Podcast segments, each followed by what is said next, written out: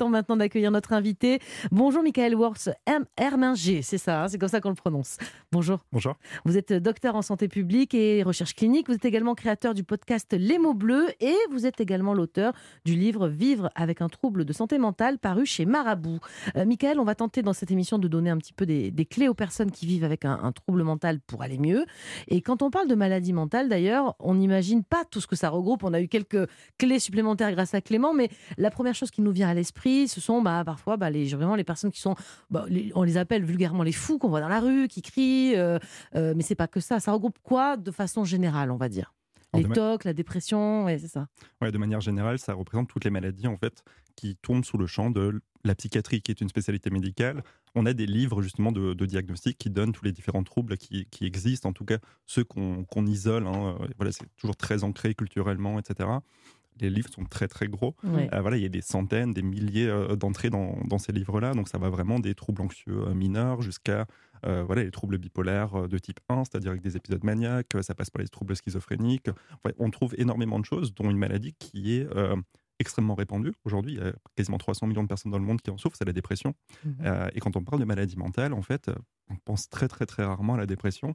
On pense très rarement aussi au tabagisme. Le tabagisme, c'est une un trouble euh, de, l'usage d'une substance avec une dépendance. C'est une addiction? C'est une addiction, c'est une addiction. Et euh, ce dont on ne se rend pas compte, c'est que les addictions qui sont vraiment extrêmement fréquentes, il y a un Français sur trois qui fume. Mhm. Bah, moi, j'ai arrêté depuis trois ans, je me sens toujours malade. Hein. c'est pour la vie. Hein. C'est dingue. Donc, en fait, vous êtes en train de nous dire que nous sommes nombreux en France à être concernés directement ou indirectement par les troubles psychiques? Alors directement, euh, oui, on estime qu'il y a à peu près une personne sur cinq chaque année qui connaît un trouble de santé mentale. Si on met de côté les addictions, notamment le, tabac. Hein, c'est toujours voilà, c'est ça qui est bizarre, c'est que dans les chiffres on les inclut jamais, euh, ou alors on inclut les autres addictions, euh, l'alcool, l'héroïne, etc. Euh, et de manière indirecte, tout le monde est concerné. Michael, vous le dites à, plusieurs reprises dans le livre, une maladie mentale, en fait, c'est quand même une maladie comme les autres, comme le diabète, par exemple. Pourquoi il y a autant de tabous? C'est vrai qu'en soirée, on parle quand même plus facilement de bah oui, tu sais, moi je suis diabétique, on le dit plus facilement que ah, en fait, tu sais, moi je suis dépressif, clairement. Ou, ou j'ai un trouble bipolaire. Voilà, c'est sûr. Pourquoi on en est encore là en 2023 c'est une bonne question. Hein. C'est une bonne question parce qu'il y a des choses qui pourraient changer. On en parle quand même de, plus en plus. Et finalement, on se rend compte que les mentalités ne changent pas forcément euh, à la même vitesse que euh, bah, qu'on aimerait. Euh, c'est, le cas pour d'autres choses. C'est le cas pour le VIH/SIDA. C'est pareil. Hein. Ça fait quand même 40 ans qu'on en parle. Et aujourd'hui, il y a encore des personnes qui profèrent des menaces de mort, des personnes qui, sont concernées. Bon, ça fait 40 ans qu'on en parle. On sait, voilà, on sait beaucoup de choses à, à, ce sujet-là. Mais c'est vrai que la psychiatrie, ça reste quelque chose qui est très flou en fait, parce que c'est des maladies qu'on voit pas. Mmh euh, et qui euh, qu'on assimile en fait à euh, la personne en fait. Et dans votre podcast Les mots bleus, vous donnez justement la parole à des patients, leurs témoignages. Est-ce que ça permet vraiment de mieux comprendre les maladies et leurs symptômes? Alors les maladies et les symptômes, je ne sais pas, mais en tout cas ce que ça permet de comprendre, c'est l'expérience de la maladie. Mmh. l'expérience de la maladie, certes, un témoignage c'est toujours subjectif, hein, ça représente le cas de la personne qui témoigne, mais ça permet de comprendre justement au-delà des représentations qu'on a. Typiquement, on va avoir la représentation du trouble bipolaire, ça va être des changements d'humeur, mmh mais quand on a une personne qui témoigne justement d'un trouble bipolaire, on va comprendre ce que ça implique vraiment, comment on se sent à ce moment-là, l'estime de soi qui change, l'image de soi qui change du tout au tout. Et ça, c'est valable, c'est possible dans votre podcast avec toutes les maladies. Par exemple, on peut, vous pouvez euh, demander à un schizophrène de témoigner euh, ce qu'il a sur le cœur quand il a ces crises? On a deux personnes euh, atteintes de schizophrénie qui ont témoigné dans, le podcast. Après, il y a toujours cette limite du témoignage qui est qu'il faut être à l'instant T euh, dans une disposition nécessaire justement au témoignage. Donc c'est pour ça que nous on est axé vers le rétablissement. donc on fait témoigner des personnes qui sont en voie de rétablissement, mmh. qui sont rétablies, aussi dans une logique de donner de l'espoir en fait, donner de l'espoir aux personnes qui sont concernées par un trouble de santé mentale que c'est possible d'aller mieux. Si on prend l'exemple de la dépression, euh, c'est vrai que bon, pour les gens, euh, on a une vague idée de ce à quoi ça ressemble. Si on regarde sur Internet une définition, il y a notamment la notion de perte de motivation. Alors pour être très clair avec les auditeurs d'Europe 1, quand on parle de perte de motivation et de dépression, c'est pas simplement avoir la flemme de cuisiner ou c'est quoi cette perte de motivation? Qu'est-ce qu'elle inclut concrètement dans la dépression? Alors c'est sûr, hein, la flemme de cuisiner, donc, la cuisine, c'est une Moi, ça peut être hein. plusieurs soirs par semaine, alors c'est pour ça, que c'est pas ça une dépression. Non, pas du tout. Mais c'est vrai que là, on parle de corvée, par exemple, quand c'est mm. quelque chose qu'on n'aime pas forcément faire, c'est normal qu'on puisse procrastiner, etc. Euh, la dépression, c'est vraiment une perte de motivation pour tout, même des choses qu'on aime. Euh, typiquement, moi, voilà, quand je fais un épisode dépressif, je sais que j'aime beaucoup jouer du piano. c'est impossible. Je sais que ça me fait du bien. Et la difficulté à se lever, tout simplement le matin aussi La difficulté à se lever aussi, en fait, c'est vraiment très, euh, très éparse les symptômes. Ça peut être une perte d'appétit, une augmentation de l'appétit, une perte de sommeil, une augmentation du sommeil.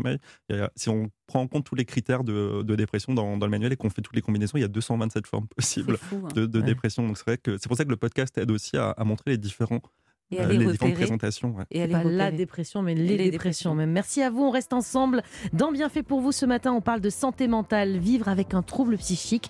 Qu'est-ce que ça implique encore en 2023 Pourquoi tant de patients mettent encore des années avant d'avoir un diagnostic également? On va en parler. On vous dit tout dans un instant sur Europe 1. Ravi de vous retrouver dans Bienfait pour vous. Nous sommes ensemble jusqu'à midi et on s'intéresse aux troubles de santé mentale ce matin. On fait le point avec vous, Michael Worth-Herminger, docteur en santé publique et recherche clinique. Et vous êtes également euh, l'auteur du livre Vivre avec un trouble de santé mentale, paru chez Marabout. Alors, Michael, on parlait juste avant euh, du tabou concernant les maladies mentales. Euh, vous, vous avez fait le choix de briser ce tabou, vous concernant, puisque vous êtes atteint de plusieurs troubles psychiques depuis tout petit. Est-ce que vous pouvez nous raconter votre parcours? Bien sûr, donc mon parcours, il commence quand j'avais 5 ans. en tout cas, de ce qu'on m'a rapporté. Hein. C'est, toujours le, délicat de savoir quand ça a commencé, parce que nous-mêmes, on peut ne pas avoir en conscience, et l'entourage peut aussi ne pas vraiment bien se souvenir. donc moi, ça a commencé quand j'avais 5 ans avec des tics. Mmh donc d'éthique moteur, des clignements de Dieu, etc. Euh, donc, euh, qui a été diagnostiqué en fait 13 ans plus tard comme étant un syndrome de Gilles de la Tourette. Euh, donc très loin des caricatures qu'on peut apercevoir à la télévision, etc. Oui, Gilles de la Tourette, c'est ceux qui disent des gros mots. Tout Pas forcément, c'est ça. Non, c'est l'idée qu'on s'en fait en tout cas. Parce que c'est ce qui passe bien à la télé. mais en tout cas, c'est moins de 10% des patients qui ont ce ah. symptôme-là. Vous ne direz aucun gros mot dans cette émission. c'est pas bah, un de vos symptômes. on n'est pas, on n'est pas à l'abri, mais ce ne sera pas pour, pas pour ça. Mais en tout cas, vous, ça vous faisait donner des tics, c'est ça cette maladie C'est donc c'est des tics, donc c'est des mouvements incontrôlés en fait, c'est des mouvements incontrôlés comme on peut tous en avoir en fait, sauf que là c'est la fréquence en fait et la, la durée dans le temps qui, qui diffère en fait. Mm. Donc très longtemps pour avoir ce diagnostic quand même, parce très que ça a commencé à 5 ans. Très longtemps et, euh, et, en fait ce qui va souvent avec ce trouble-là, c'est des tocs. Euh, c'est des TOC, donc c'est des troubles obsessionnels compulsifs. Ça va être des, euh, des, pensées vraiment obsessionnelles qui vont devoir être compensées par un comportement pour un peu les, les exorciser, entre guillemets, hein. mmh. un peu une, sorte de superstition.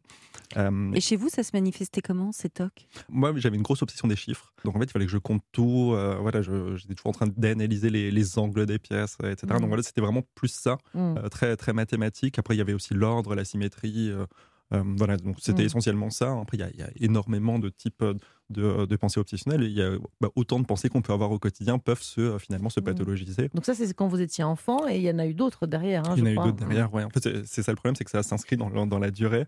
Euh, là, j'ai 33, je vais avoir 33 ans cette année et puis ça, ça continue encore dans une moindre mesure parce qu'on apprend justement à vivre avec. Mais du type, c'est quoi maintenant qui vous envahit?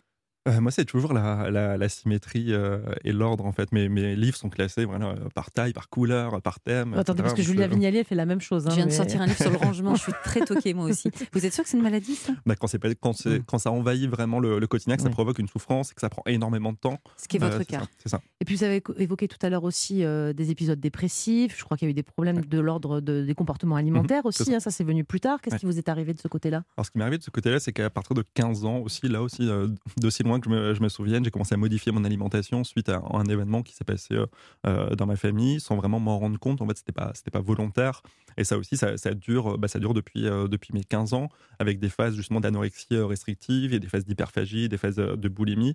Et là, vraiment, très très récemment, de, en 2019, j'ai eu une grosse rechute d'anorexie restrictive qui s'est transformée fin 2020 en hyperphagie, mais vraiment bien, bien, bien. C'est quoi, c'est la boulimie, l'hyperphagie? Alors, l'hyperphagie, c'est pas de la boulimie. La boulimie, il y a des comportements compensatoires euh, C'est-à-dire qu'on va, c'est ça, de vomissement, de sport, etc. Alors l'hyperphagie, vous mangez, vous ingurgitez, c'est ça. Mm. Donc moi, ça s'est transformé d'abord justement en, boulimie euh, vers Noël 2020, puis ça, ça mm. s'est transformé euh, ensuite en mm. hyperphagie. Vous qui connaissez quand même, qui vivez avec des, troubles psychiques depuis tout petit, ça n'empêche pas que le tabou ou même la honte peut-être était déjà là et resté là pendant longtemps. vous, sur le moment, au moment de l'anorexie restrictive, là justement, de, au Noël 2020, l'hyperphagie, vous n'en parlez pas, même pas à votre compagnon, je crois. Pourquoi, ce, pourquoi cette voie qui s'est fermée, oui, comme ça? Bah en fait, c'est pas une voie qui s'est fermée, c'est juste que j'étais dans le déni. En fait, j'avais pas conscience du tout d'être malade. En fait, une fois que j'avais vraiment pris conscience de la souffrance que, que j'éprouvais à cause de ça, donc c'était vraiment l'appareil des obsessions. Je, pensais à la nourriture. En fait, ma vie se résume à penser à la bouffe du matin au mmh. soir et la nuit encore en rêver. Mmh c'est plus possible de continuer mmh. comme ça en fait. Et c'est à ce moment-là que je me suis rendu compte, ben, en fait, il y a un problème, il faut que j'aille consulter. Il faut peut-être en parler aux proches, mais vous dites, Michael, que quand on va chercher de l'aide auprès de ses proches, eh bien, on n'en a pas toujours. C'est d'ailleurs souvent à cause de la réaction de l'entourage euh, qu'on va minimiser les premiers signes de maladie psychique. Vous avez un exemple? Par exemple, euh, ce qui se passe souvent, c'est à l'adolescence. Voilà, on a un adolescent qui change de comportement de, voilà, plus ou moins du jour au lendemain, qui devient peut-être un peu irritable, euh, Mhm. qui a un peu, un peu la flemme, etc. C'est beaucoup les ados, ça. C'est Bah, la maladie de l'adolescence. euh, bah, c'est une période très charnière justement, et on peut euh, passer à côté de, vraiment d'un trouble psychiatrique caractérisé Mm. en se disant bah, c'est la, voilà, la c'est la crise crise d'ado, d'adolescence. ça va lui passer. C'est la crise d'adolescence, Mm. sauf qu'en fait, c'est peut-être un moment où il faut aller consulter pour juste pour vérifier, en fait, pour prévenir une éventuelle aggravation. ouais. Et oui, je sais pas, dans les témoignages que vous avez recueillis justement pour votre podcast Les mots bleus, est-ce que justement il y a eu des cas comme ça où à l'adolescence les parents Mm. ou les parents ou les proches ont un peu sous-estimé Parce que si on consulte très tôt, on évite une aggravation de maladie. Vous avez une histoire en tête peut-être justement? Celle qui me vient le, là le plus euh, à l'esprit, c'est celle d'Alexandre, qui souffre d'une dépression chronique vraiment de- depuis l'enfance, euh, dont la mère est médecin généraliste en Eh plus. Mhm. Euh, donc il- quand il en voilà, donc il y a- il y avait quelque chose qui, qui se remarquait. Lui, il en parlait de sa souffrance, etc. Et sa mère lui disait non, non, c'est bon, ça va passer, etc. Euh, Jusqu'à ce qu'il se retrouve hospitalisé plusieurs fois euh, pour des tentatives de suicide, pour des- vraiment des épisodes hyper sévères de, de dépression. Et c'était euh, voilà, on- n'est même pas prémuni en fait de, ce, de, cette, de cette réaction vraiment minimisante, limite culpabilisante de, de l'entourage, même face à des professionnels de santé. hein. Michael, les personnes qui vivent avec un trouble de santé mentale euh, se retrouvent souvent bien, bah, bien isolées. Euh, est-ce qu'elles sont isolées justement parce qu'il bah, y a une stigmatisation de, de la société ou est-ce que peut-être justement elles se mettent en retrait elles-mêmes, ces personnes-là? Bah, Il y a les deux. Ouais. Il y a les deux parce qu'on sait qu'aujourd'hui la stigmatisation, donc ça va être vraiment euh, de, euh, de véhiculer des images négatives, etc. Ça va être voilà les enfants à l'école qui vont dire bah, l'autre c'est le cinglé, là faut surtout pas traîner avec lui parce que euh, voilà ça va être mal vu. Et en fait on finit par s'isoler soi-même Mm. parce qu'on s'auto-stigmatise. En fait on s'approprie. Enfin, on dit rarement à un employeur Excusez-moi, bonjour, je vous signale juste, je Mm. suis un patient qui souffre de schizophrénie, c'est sûr. Même Oui, si on est stabilisé, on le dira Bien sûr, pas. Bien Ah sûr, bah bien non. sûr, bien sûr. Euh, De toute façon il n'y a pas d'obligation. Mais vous n'êtes pas obligé, bien sûr. Il n'y a, pas d'obligation, mais, euh, mais c'est vrai que en fait, la stigmatisation qui exclut en fait, d'emblée, on finit par- se l'approprier parce qu'on se dit, euh, bah, en fait, voilà, si le monde entier me dit que je suis un cinglé, que je suis dangereux, etc., bah, c'est peut-être le cas, en fait, c'est peut-être le cas. Donc en fait, on finit par se dire, bah, c'est peut-être moi qui suis dans le déni, en fait. Et on Et on se finit par s'isoler soi-même, en fait, parce Mm. qu'on euh, bah, voilà, on supporte plus le, bah, le monde, la réaction de l'entourage, le le regard, regard, des autres. ouais. ouais. Mm. Pour comprendre justement la souffrance, parce qu'on sait une maladie, je sais pas, je me casse la cheville demain, je vais avoir mal à la cheville, elle est cassée, il y a une fracture, mais on parle tout le temps de souffrance psychique. On a mal comment quand on souffre justement d'une maladie mentale Parce que C'est une grosse dans- douleur ou pas? Voilà.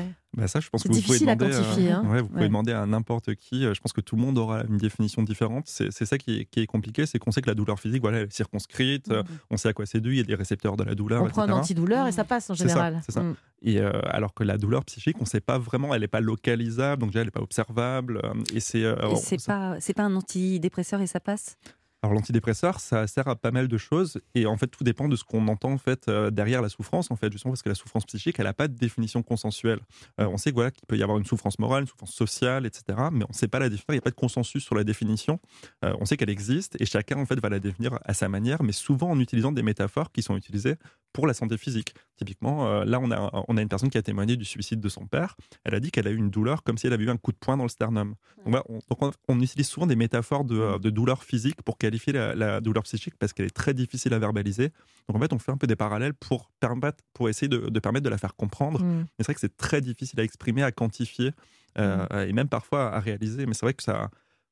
Moi, je ne saurais même pas décrire la, la souffrance que, que j'ai Mm. pu avoir pendant mes épisodes dépressifs. C'est euh, c'est voilà, indescriptible. Mm. Inimaginable apparemment. Merci euh, Mickaël, c'est très clair. On reste ensemble encore un petit peu. On va continuer à voir comment mieux vivre quand on souffre d'une maladie mentale. On va voir par exemple comment se faire aider par les bons professionnels de santé ou encore parler de la méfiance vis-à-vis des médicaments. On y revient très vite, donc euh, restez bien à l'écoute d'Europe 1. Europe 1, bien fait pour vous. Julia Vignali Mélanie Gomez. Soyez les bienvenus si vous nous rejoignez sur Europe 1. On parle du mieux vivre quand on a un trouble psychique, des maladies invisibles ou encore trop souvent tabous. Et celui qui nous éclaire toujours sur ce sujet, c'est vous, Michael Worms-Herminger. Je rappelle que vous êtes docteur en santé publique et l'auteur du livre Vivre avec un trouble de santé mentale, paru chez Marabout. Alors, Michael, de nombreuses personnes malades refusent, vous l'avez dit déjà un petit peu tout à l'heure, mais malades d'un trouble psychiatrique, refusent d'aller consulter un professionnel, un psychiatre, un psychologue, parce qu'il y a cette crainte effectivement très ancrée du médicament, que ce soit les antidépresseurs, les anxiolytiques, enfin tous ces médicaments euh, dits psychiatriques. Et vous, ça vous surprend toujours cette, euh, cette crainte en fait? Pourquoi? Ça me surprend toujours parce qu'on n'a aucun problème à prendre euh, du doliprane, enfin du paracétamol pour, pour trouver n'importe quoi. Quand on a une, une, infection virale, on va réclamer des antibiotiques alors qu'on sait très bien que ça n'a aucun effet sur, sur les virus. Au contraire, ça va dérégler la flore microbienne, on va avoir voilà, la diarrhée pendant des jours, etc.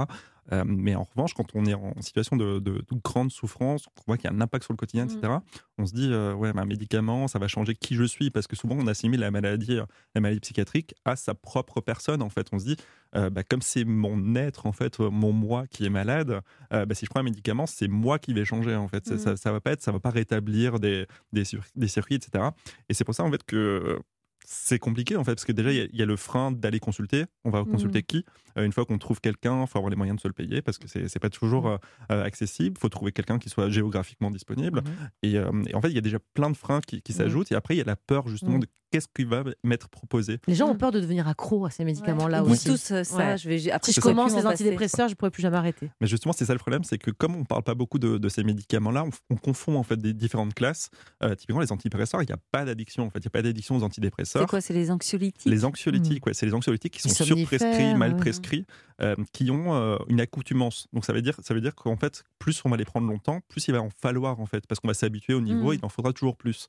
ce qui fait qu'en fait, ces médicaments-là, normalement, ne sont pas censés être prescrit plus de un mois ou trois mois selon les indications. Et puis les gens ont peur du sevrage aussi. les gens ont peur du sevrage, oui. Et euh, c'est justement le problème qu'on a, c'est que euh, bah, en France, les psychiatres sont remboursés, mais pas les psychologues. Mmh. Et on sait très bien que pour des maladies psychiatriques, il faut un accompagnement des deux. Mmh. Euh, et bah, comme c'est un peu la, solution entre guillemets de facilité bah, d'avoir accès à un, médecin qui est remboursé, puisque les, psychologues, voilà, c'est pas accessible à, tout, le monde, bah, on va se retrouver avec des médicaments qui ne vont pas euh, justement permettre d'agir sur les, différentes, euh, les différents déterminants des, des, des, pathologies. Donc, on peut avoir besoin d'une thérapie en plus. Donc on peut avoir peur d'arrêter le mm. médicament parce qu'on n'a pas réussi en fait, à travailler sur ce qui provoque en fait, la maladie. Mm. Et bien justement, puisque vous parliez de thérapie, il existe par exemple les TCC. Je crois que ça vous a beaucoup aidé en, en période de TOC intense. Vous pouvez nous raconter en quoi ça consiste? Oui, alors les, TCC, donc les thérapies cognitives et comportementales, c'est des thérapies qui euh, se basent sur un modèle qui est, qui est une interaction entre les pensées, les émotions et les comportements.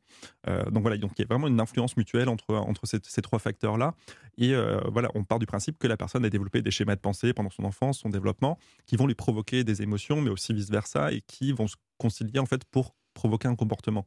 Euh, typiquement, moi, dans le, dans le, cas, dans le cas des TOC, hein, il y avait euh, à un moment une grosse obsession, de, entre guillemets, de perte de quelque chose qui, qui m'appartient.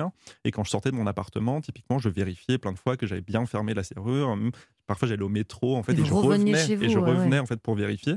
Euh, et, Alors qu'en ayant vérifié dix fois, vous saviez qu'a priori c'était fermé, mais c'était impossible Une fois que j'étais arrivé en bas de l'escalier, je me disais, mais est-ce que j'ai bien fermé en fait? Vous aviez ces questions obsédantes. Cette obsession-là, en fait. Et comment la thérapie, elle agit là? Et comment la thérapie agit, c'est justement de travailler sur cette émotion de peur, en fait, mmh. de se dire, bah, en fait, euh, j'ai aucun objet de valeur en fait chez moi c'est euh, voilà c'est un studio d'étudiants euh, et puis si je me fais cambrioler je me fais cambrioler je si, déjà si, si l'appartement est brûle par exemple vous y pensez à des trucs comme ça? Ouais bah, ça j'y pensais aussi donc je vérifiais aussi les, les, plaques chauffantes etc mais euh, je trouve ça absurde parce qu'en fait, c'était un immeuble euh, qui est mitoyen avec plein d'autres immeubles. S'il y en a un qui crame à l'autre bout de la rue, ça peut cramer chez moi aussi. Donc c'est en fait en, se remettant en fait ces schémas de pensée là, de déconstruire euh, ces schémas de pensée. déconstruire le fait qu'on puisse être responsable justement d'un incident, de se dire en fait ça peut arriver, c'est la fatalité, c'est la vie en fait, c'est la vie et puis. et là vous prenez votre métro et vous continuez votre journée. C'est ça.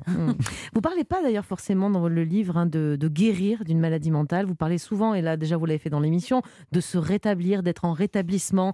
C'est pas la même chose, mais c'est pas très optimiste. J'ai l'impression envie d'être guéri, quoi. C'est pas possible de guérir d'une maladie mentale C'est possible de guérir, hein, parce que la, guérison, elle se définit par la disparition des symptômes. Hein. On mm. peut guérir d'un trouble qui est transitoire, comme une dépression, par exemple, qui peut durer euh, quelques semaines, quelques mois, quelques années, mais qui peut mm. justement euh, disparaître avec un, bon traitement, etc. Euh, mais il y a des maladies qui sont chroniques, hein, comme, bah, mm. voilà, comme le diabète, c'est l'exemple que je donne toujours.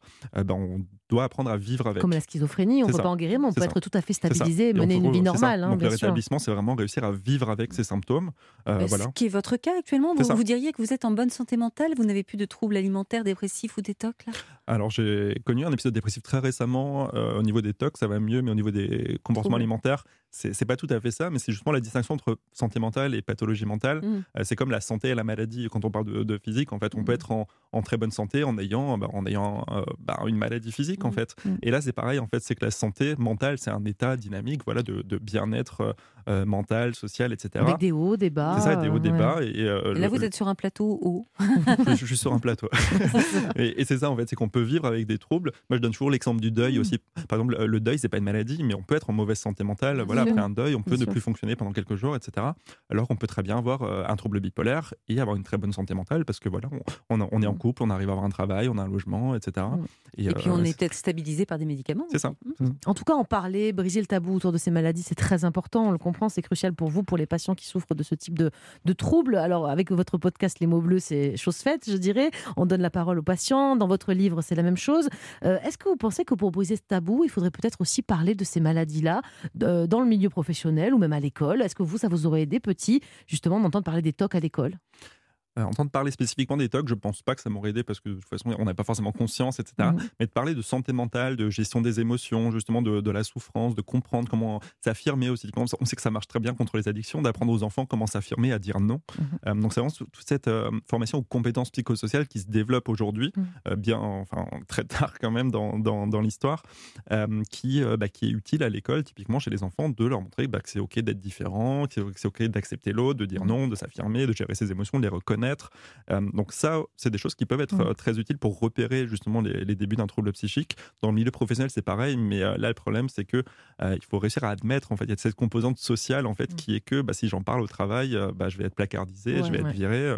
Donc, en fait, il y a On n'a pas, pas, tellement envie hein, d'en parler au travail, on se le dit ou Mhm. pas? Euh, on n'a pas très envie d'en parler, ouais, mais en- parce qu'en fait, on ne sait pas vraiment à qui en parler. Bah oui. Euh, les collègues peuvent ne pas comprendre, les managers peuvent se dire, bah, Mhm. lui, euh, voilà, il va plus être très efficace. C'est c'est Mhm. compliqué. On peut en parler pour faire de la sensibilisation, mais Ouais. après, là, on va se retrouver confronté à la même chose que pour les vaccins. Il y aura toujours des anti, euh, des antipsychiatries, des- et euh, ces personnes-là, en fait, qui sont très difficiles à, à- à sensibiliser. Vous parlez aussi de l'activité de père aidant qui se développe. C'est quoi le principe? C'est ça, c'est un patient euh, rétabli qui est en relation avec un malade, je crois. Ça apporte quoi de plus, par exemple, qu'un psychiatre ou, ou qu'un psychologue? Alors, ce que ça apporte de plus, ben, c'est que le psychiatre et le psychologue vont vraiment proposer une prise en charge qui, voilà, qui est protocolisée, qui est reconnue scientifiquement, etc. Euh, mais il y a ce côté très expérientiel, en fait, qu'on, à côté duquel on passe. C'est ça qu'on fait dans le podcast aussi, c'est qu'on donne ces éléments d'expérience en fait de la personne, Euh, parce que quand on vit une maladie et quand on la connaît scientifiquement, c'est pas tout à fait la même chose. Euh, et donc en fait, le père aidant, il va servir à ça, à complémenter en fait justement le, bah, le traitement médicamenteux, la thérapie, en donnant en fait euh, des, des astuces pour gérer les, les symptômes, pour prédire les rechutes, etc. Pour donner dans la vraie vie, ça se passe comme ça, ça. et ça, ça peut t'aider, par exemple. Au- fait quelqu'un qui est passé par là, qui s'en est sorti, c'est très aidant pour le coup, non? C'est ça, ça donne de l'espoir. En fait, ça donne de l'espoir et ça peut être un, un modèle. Typiquement, moi, je parle souvent de modèle de rétablissement. C'est euh, se sentir capable, en fait, de euh, d'avancer vers le rétablissement. On sait que c'est un principal, un des principaux moteurs du, du changement, c'est le fait d'avoir confiance en ses capacités de changer. Et le fait d'avoir un modèle face à soi, ça donne de l'espoir et ça, et ça donne justement ce, ce sentiment de capacité euh, de, de changer. Merci beaucoup d'avoir été avec nous sur Europe 1 depuis 11 heures pour parler des troubles de santé mentale. On a bien vu que ce sont des maladies comme les autres et donc il faut briser le tabou qui les entoure. Et c'est ce qu'on a tenté de faire ce matin. Julien, on va, on va changer de sujet à présent. Oui, tout à fait. On va suivre les bienfaiteurs du jour d'Europe 1 qui vont nous rejoindre. Juliette Lavaux a repéré des services qui peuvent nous aider à trouver l'inspiration dans la cuisine du quotidien, même les soirs de grosses flemmes, Mélanie. Et puis avec notre coach Hakim, on ne va, on va rien manger hein, pour le coup, puisqu'il va nous parler de la pratique du jeûne et du sport. Alors à tout de suite sur Europe 1.